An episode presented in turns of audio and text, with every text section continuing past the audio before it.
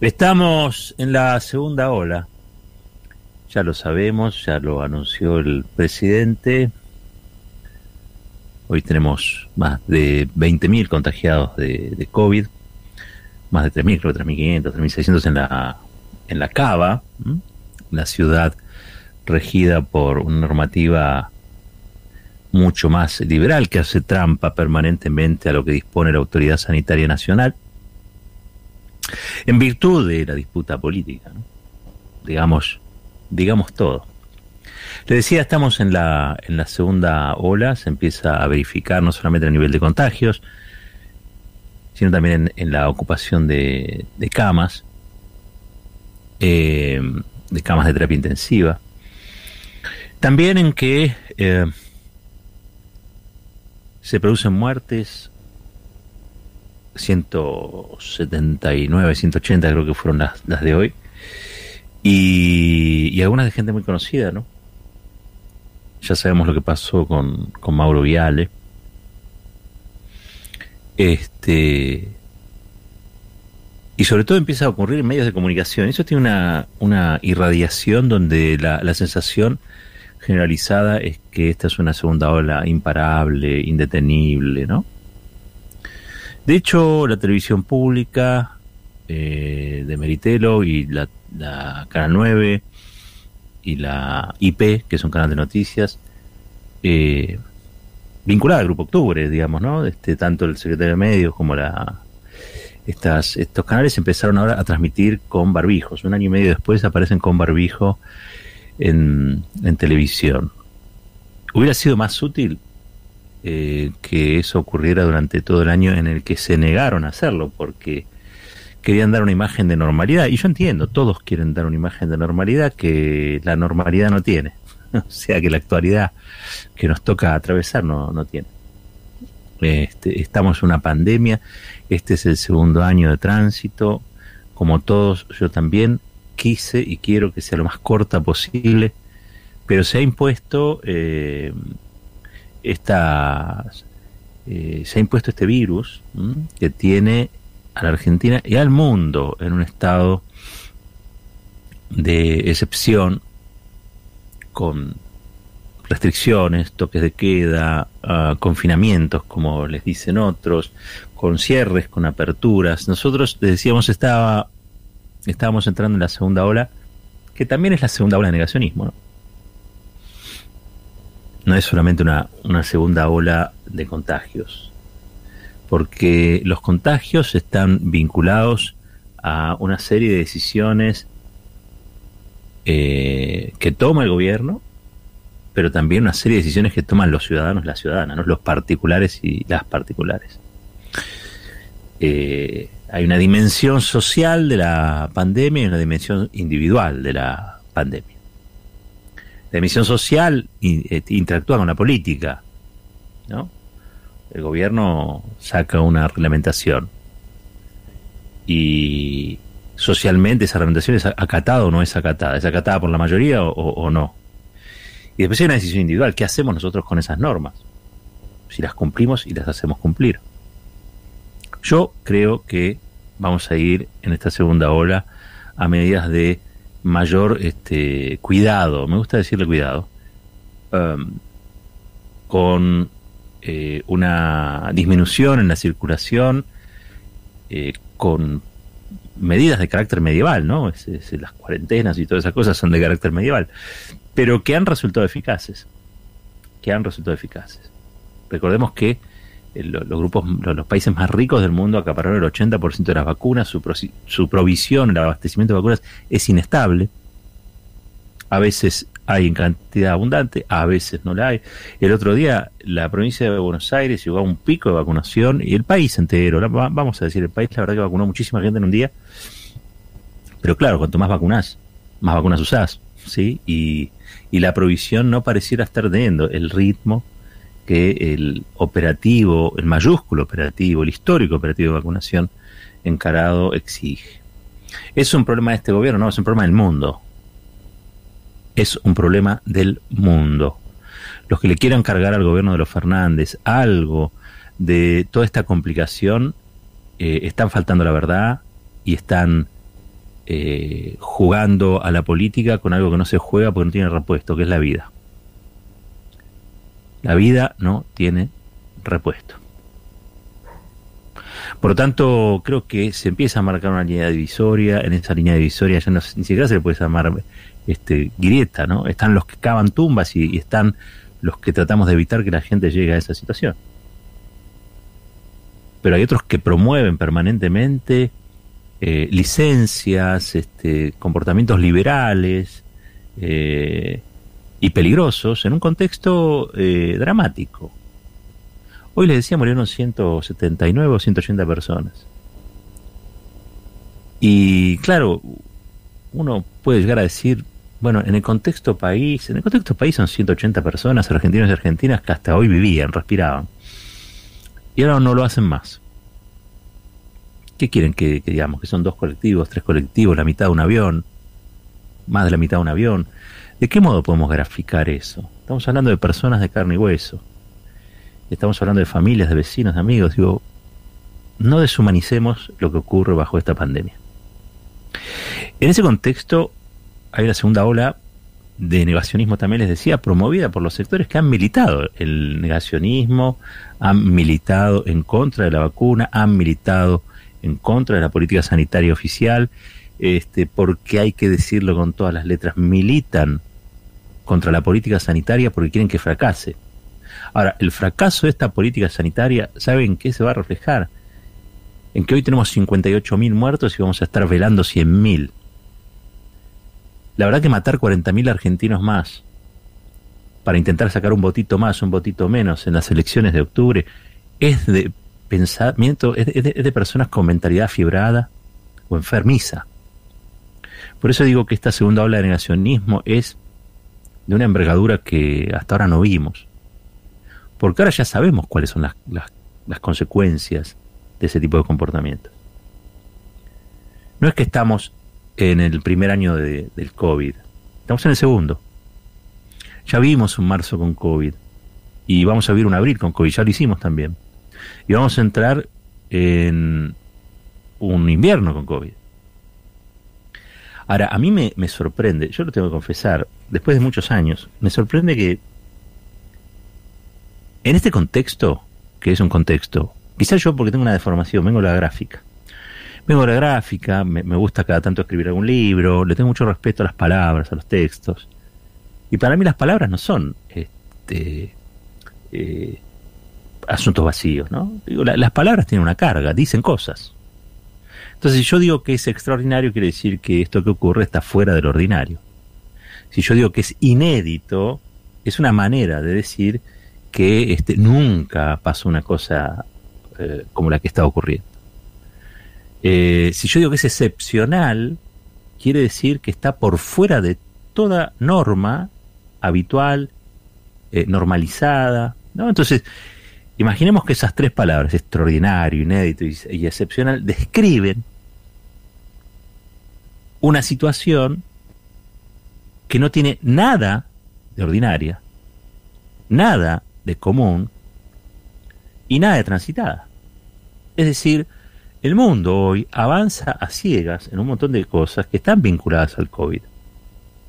Pero no es que le pasa solamente a la Argentina. Fíjense lo que le está pasando en Chile, que hace 10 días era ejemplo de vacunación, o lo que está pasando en Uruguay, que también hace 15 días era eh, así como la, la, la, la, Suiza de las vacunas. No, no, no hay este, un lugar que esté mejor que otro, salvo eh, situaciones totalmente, totalmente como Israel, pero totalmente fuera de nuestro registro, de nuestra escala, incomparables con la, con la República Argentina. Nosotros estamos dentro de los pocos países que eh, realmente está vacunando. A los ponchazos, como, como, como uno no, quisiera, pero es una realidad impuesta, no, no, no podemos zafar mucho de eso. No hay pensamiento mágico acá. No es que Patricia Bullrich se sube este, al auto del, jefe del Comando Sur y trae una carga de vacuna Pfizer. No, no es así. No funciona el mundo de esa manera. Es absurdo pensar de ese modo. Es como, insisto, un pensamiento mágico que es socio del negacionismo también. Si las cosas se hubieran hecho de... Si las cosas se hubieran hecho de qué? Es mentira que se podrían haber hecho mejor según los parámetros de la oposición. ¿eh? Siempre se puede mejorar, claro. Pero los márgenes de mejora son más bien escasos. ¿eh? No es que se hizo algo eh, que no está recomendado. No, se hizo lo recomendado, incluso más. Se hizo lo que marca la Organización Mundial de la Salud, se hizo lo que marcaba el diario del lunes que habían hecho los países y lo que había funcionado y no se hizo lo que no había funcionado. Se invirtió donde el macrismo había dejado tierra arrasada. Entonces, uno no puede dejar de desconocer que en ese terreno el gobierno ha hecho cosas como siempre, como siempre, eh, falibles en algún punto, con, con algún margen para la crítica, pero esencialmente en su en, en, en, su densidad, en su volumen y en su extensión, ha sido, yo diría, eh, casi todo correcto. ¿Mm? O sea, el tratamiento es un tratamiento dramático porque lo que vivimos es un drama. El tratamiento es eh, de emergencia porque lo, que vivimos es una emergencia. El tratamiento no tiene el pulido final de las cosas, ¿por qué? Y porque todavía lo estamos transitando. El pulido final, el metal para que brille, todavía no llegó. No es ese momento. Es el momento de este, darle con la lima al pedazo de fierro, hasta darle forma. Y estamos en esa situación. Los que han un colegio industrial saben de lo que, de los que les hablo. Y en esa situación, insisto, extraordinaria, excepcional, inédita. Me siguen asombrando comportamientos miserables. Comportamientos miserables. Trascendió, y creo que ya es público, porque alguien lo hizo público, eh, primero, en redes de, WhatsApp, um, un mensaje de Daniel Goyán, el ministro de Salud de la provincia de Buenos Aires. Eh, un ministro de Salud que tiene, Axel Kicillof, que tiene yo diría, características impecables a nivel profesional, a nivel ideológico, eh, a nivel militante. Eh, estamos hablando de un sanitarista eh, muy comprometido, de la misma generación que Néstor y de Cristina, digo, muy comprometido con el territorio, muy comprometido con las medidas de salud pública, muy, muy comprometido. Los que lo conocen a Goyan saben que no estoy exagerando. De hecho, fue el ministro de Cristina Kirchner de su último gobierno. Eh, y maniobró allí entre grandes intereses. Entre grandes intereses, porque la salud tiene en Argentina demasiados intereses. Tiene más intereses que beneficiarios en un punto.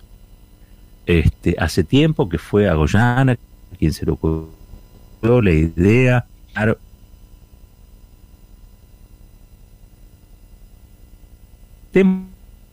consolidar eh, los beneficios de tener tanto dinero invertido en salud. La Argentina invierte mucho dinero en salud, pero la, gestión de ese dinero en muchos casos y sobre todo la forma de organización del sistema a veces no da los resultados más correctos. Nosotros tenemos salud por obras sociales, salud por medicina prepaga, salud por hospitales públicos, salud por mutuales. Todo eso es plata.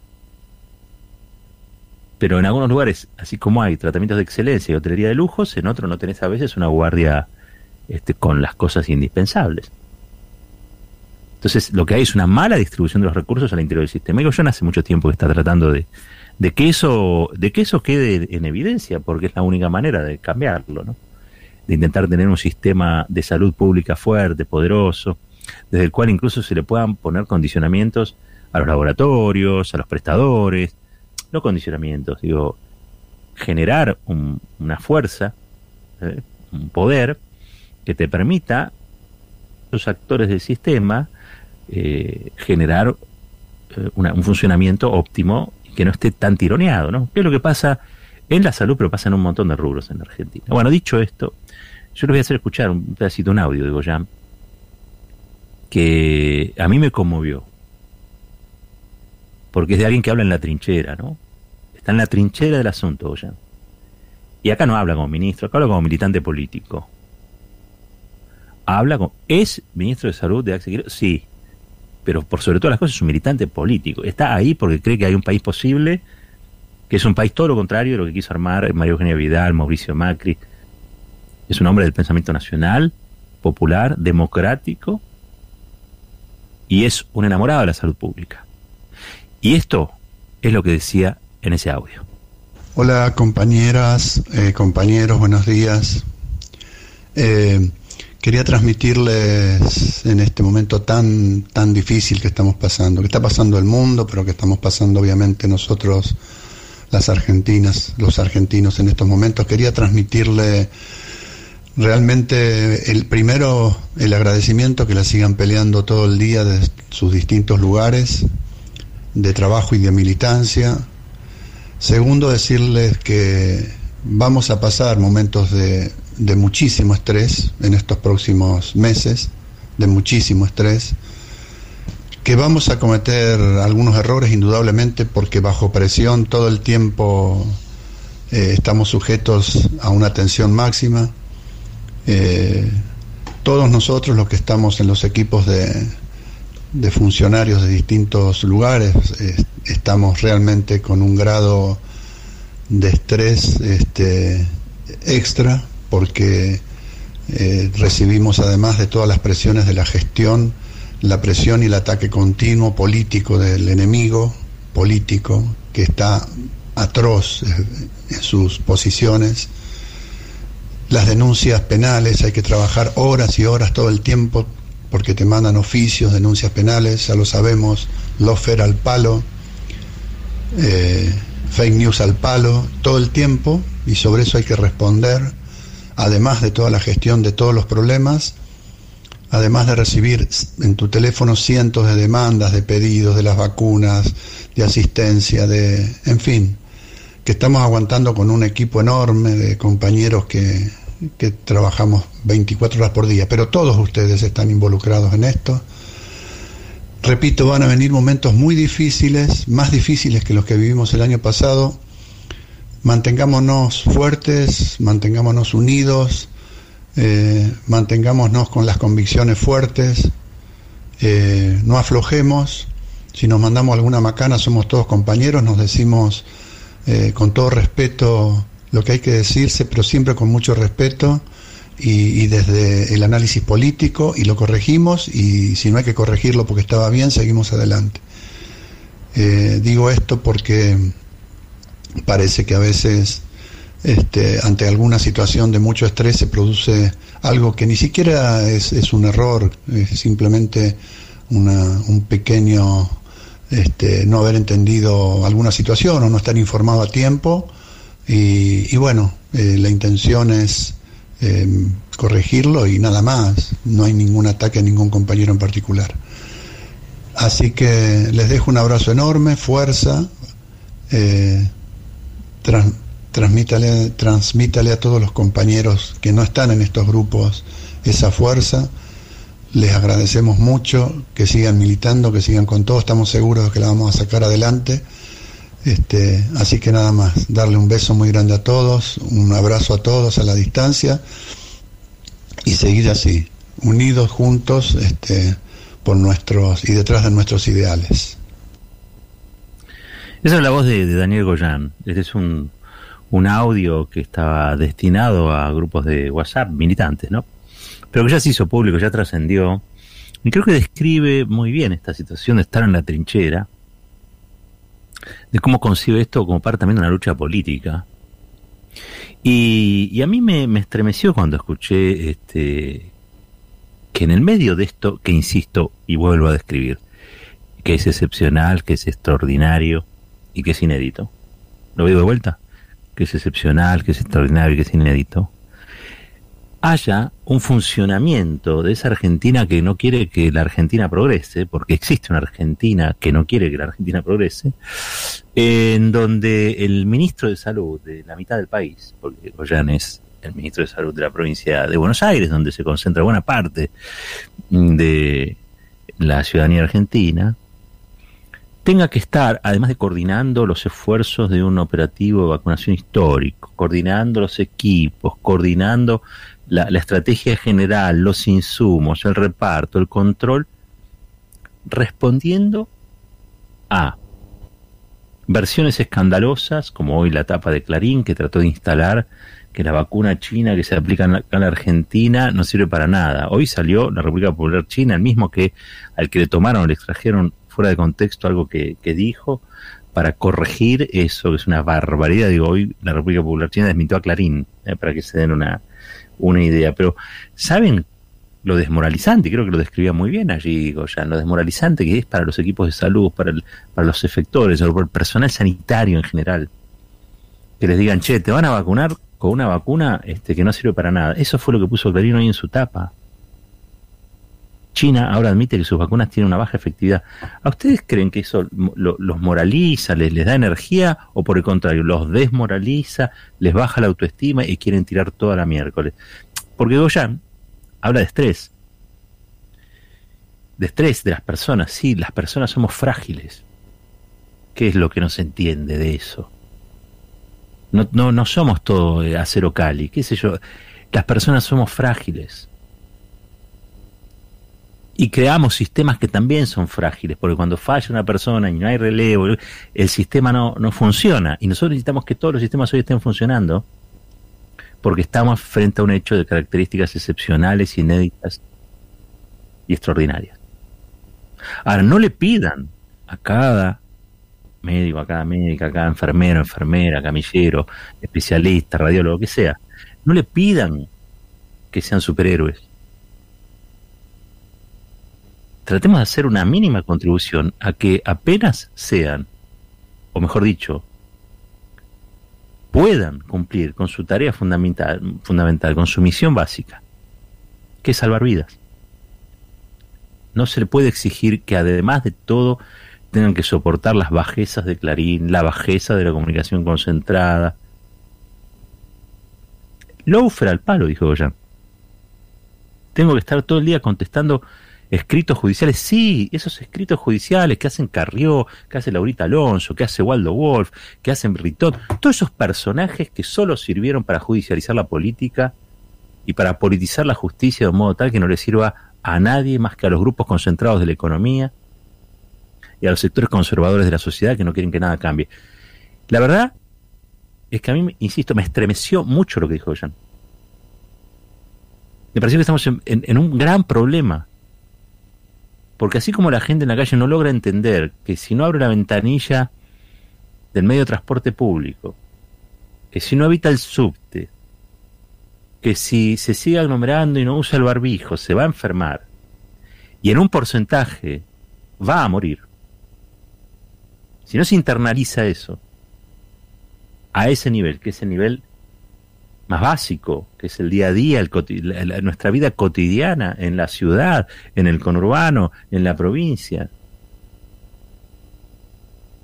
Y vemos que en otra escala, que es la escala del poder, no yo, insisto, no, se puede, este, yo, sé que no se puede suspender, este, alguno dirá la lucha de clase, tampoco se puede suspender la historia, eh, las disputas existen. Ahora, ¿Qué ocurre cuando estamos ante un hecho excepcional, extraordinario, inédito? Tenemos, además, acompañen el esfuerzo extraordinario, inédito y excepcional que hacen muchos y muchas para que esto no sea tan grave como puede ser. O que sea lo menos grave posible. Estamos frente a una pandemia global, planetaria, que nos tiene los pelos de punta todo el tiempo. Y algunos creen que vamos a salir haciendo las cosas que hacíamos antes.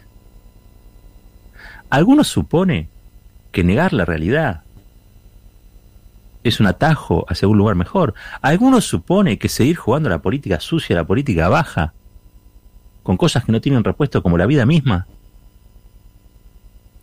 le puede dar un rédito. ¿Sobre cuántos cadáveres quieren caminar? En esta segunda ola de negacionismo, ¿no? Sobre cuántos cadáveres quieren caminar. ¿Cuántos son capaces de llegar? Para algo que está en todos lados y no está en ningún lugar. ¿Qué es el poder? estos grupos, gente que está, como yo, como vos, como muchos, como muchas, atemorizada, fastidiada, agobiada, súper exigida, adaptándose a cambios que no tenía en mente, llevando a los pibes un día a la escuela, otro día acá no, el otro día sí, un día sale por el celular. Esta realidad, que la vamos capeando y surfeando como podemos, ¿alguno cree que en este, en este contexto en el que hoy nos estamos desenvolviendo puede sacar algún tipo de rédito? Porque, yo insisto, hay como una especie de alucinación, una especie de negacionismo militante de sectores o grupos que no advierten la magnitud de lo que está ocurriendo.